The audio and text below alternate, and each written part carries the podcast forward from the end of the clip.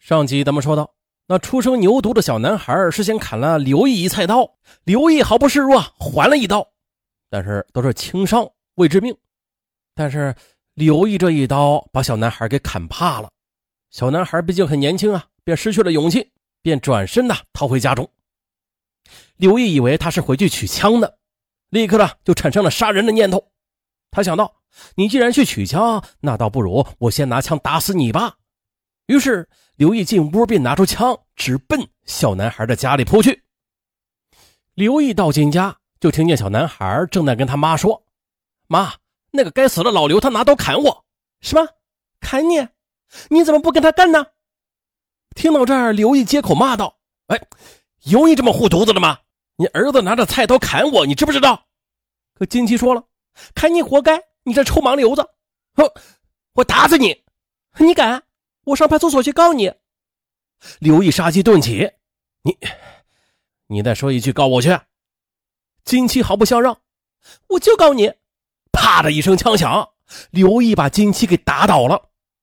他的老丈人老金从屋里跑出来，刘毅啪的又是一枪，又把老金给打倒了。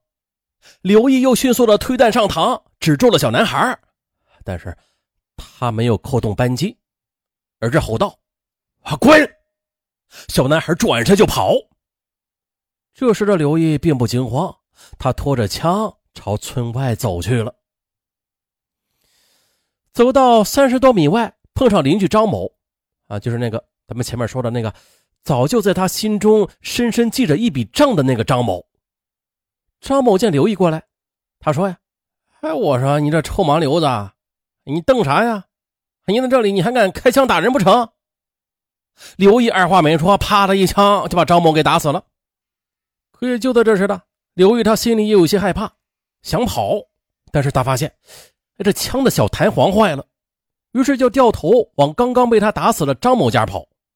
刘毅知道的，张某家也有枪，他俩是同一天买的。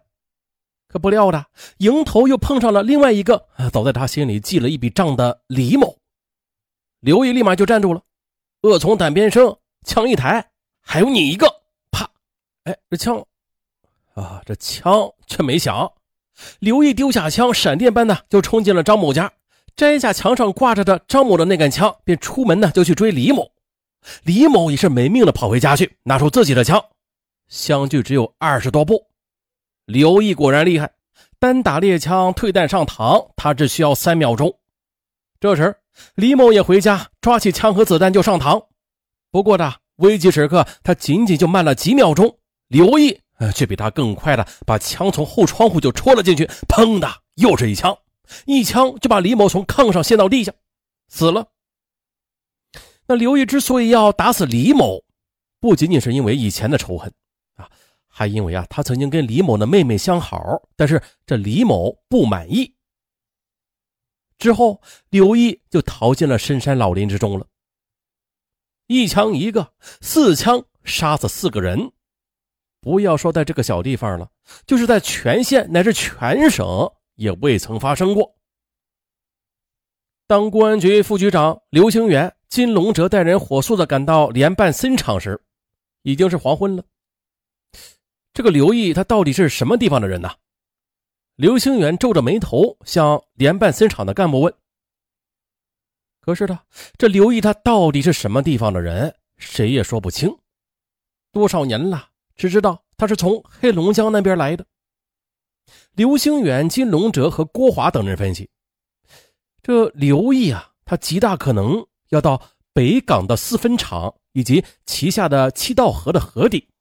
于是郭华便提出带人赶到北港去堵截，因为呢，想要抓住狡猾的刘毅，不能跟着他的后边走。必须要抢到他的前头，这才行。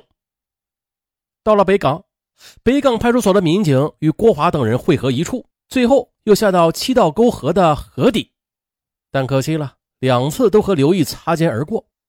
直到这时，谁也不知道，这个当年从黑龙江一步步的走到当地的刘毅，他决定再像当年那样，一直往北走，再一步步的走回黑龙江。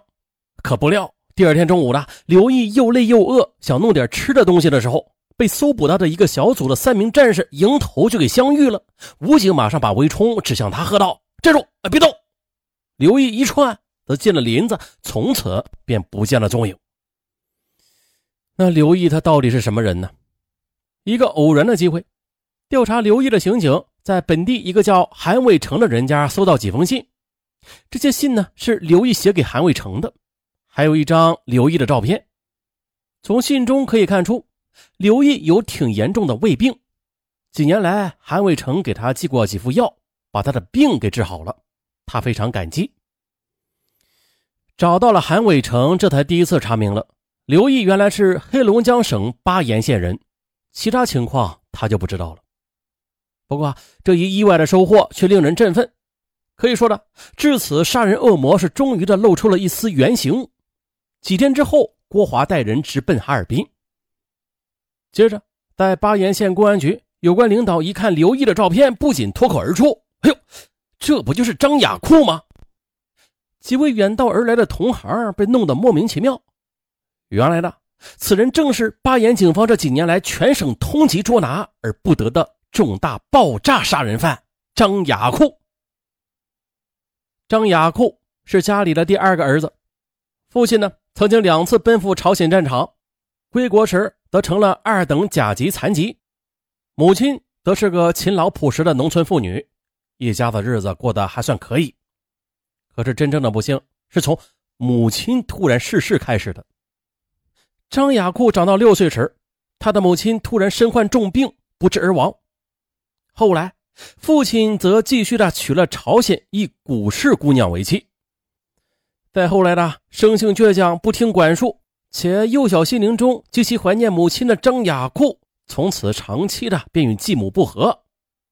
七岁时，他就跟着当时年仅十岁的哥哥搬出去单过。啊历经炮火硝烟、流血牺牲都没有落泪的父亲，面对分离出去的张雅库小哥俩，看着他们住在了生产队废弃的饲养场里，他们主要的生活来源就是给生产队放猪、放牛，再挣点工分啊，维持生计。父亲张大江多次含泪劝说他们俩回去，但是张雅库则坚决不肯。再后来，十八岁的张雅库应征入伍了。曾在吉林省磐石县空军基地的某部队服役，为空军地勤，表现尚好。别人反映他枪法准、出枪快、脑袋瓜很灵活，但是生性则很暴躁。当了三年兵，便复员回乡务农。曾经当过一段生产队长，那个时候开始谈恋爱，结婚之后生有三个女儿。可是，在一九八四年的时候，小女儿患了重病。为了给女儿治病，他便卖了房子，前后是共花了八千多元。病治好了，家中也是一贫如洗。无奈之下的，便投奔黑龙江省巴彦县兴隆镇清河堡同父异母的妹妹家，做点小生意来糊口。张雅库从此便开始小偷小摸了，再后来被判刑两年半。那是一九八八年，曾经因为举报有功被减刑，提前释放。可这回家一看，他还正碰到妻子跟人鬼混，张亚军便将对方痛打一顿，后来啊又勒索了三千元钱。也正是这笔不义之财的，像魔鬼一样，从此一步步的引着张雅库步入了地狱之门。先是妹妹张雅红跟他要这三千元的一半，原因是张雅库在服刑期间，妹妹到库粮去偷粮，被张的妻子告发过。并且因此受到过处罚，要求张雅库赔偿。张雅库说：“这钱不干净，谁也不能花。”兄妹俩大吵一架，吵架中呢，张雅库打了妹妹两巴掌，妹妹也非善良之辈，一气之下拿起刀捅了张雅库一刀。张雅库被送到医院，花光了那三千元钱。由于妹妹经常到医院里吵闹，张雅库感觉实在是不能待下去了。于是便要求这叔伯弟弟张雅芳把他送到阿城县，可不料妹妹却召集了张雅库不是一个妈生的四弟、六弟等人去追杀至此，非让他钻到火车底下自杀，否则绝对不让他活着走出巴彦。张雅库再三哀求，四弟、六弟等人终于是念在兄弟情上放了他一马，不过从此呢，张雅库则对妹妹恨之入骨。